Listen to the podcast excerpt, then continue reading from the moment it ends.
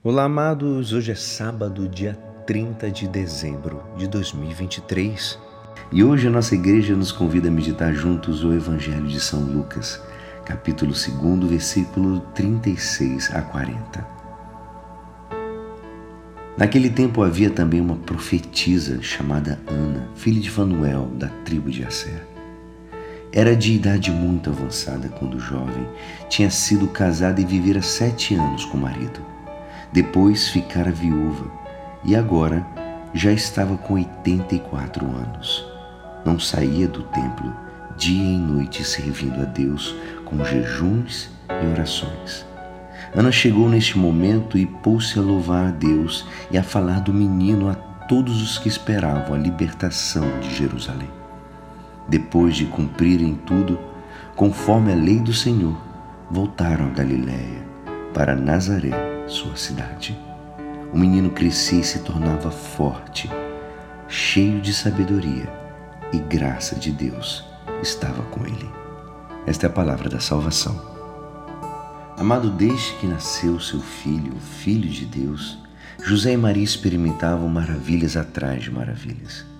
Os pastores, os magos do Oriente, os anjos, não somente acontecimentos exteriores extraordinários, mas também interiores no coração das pessoas que têm alguma contato, algum contato com este menino. Hoje aparece Ana, uma senhora de idade, viúva, que num determinado momento tomou a decisão de dedicar sua vida ao Senhor, com jejuns e oração. Todo o tempo que dedicou ao Senhor é recompensado com juros por aquele menino.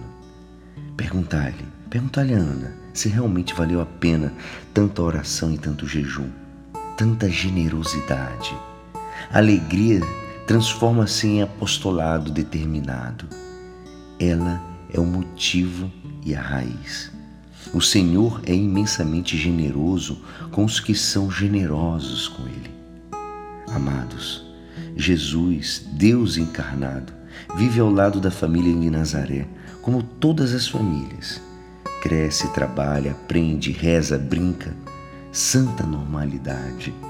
Bendita rotina onde crescem e se fortalecem, quase sem dar por isso as almas dos homens de Deus. Como são importantes as coisas pequenas de cada dia, amado. Seguindo os passos de Ana, é nosso dever, dever do cristão, tornar conhecido e amado o nosso Salvador Jesus.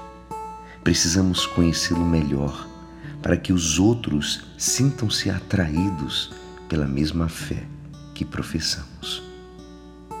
E é assim esperançoso que esta palavra poderá te ajudar no dia de hoje que me despeço. Meu nome é Alisson Castro e até amanhã uma ótima semana. Amém.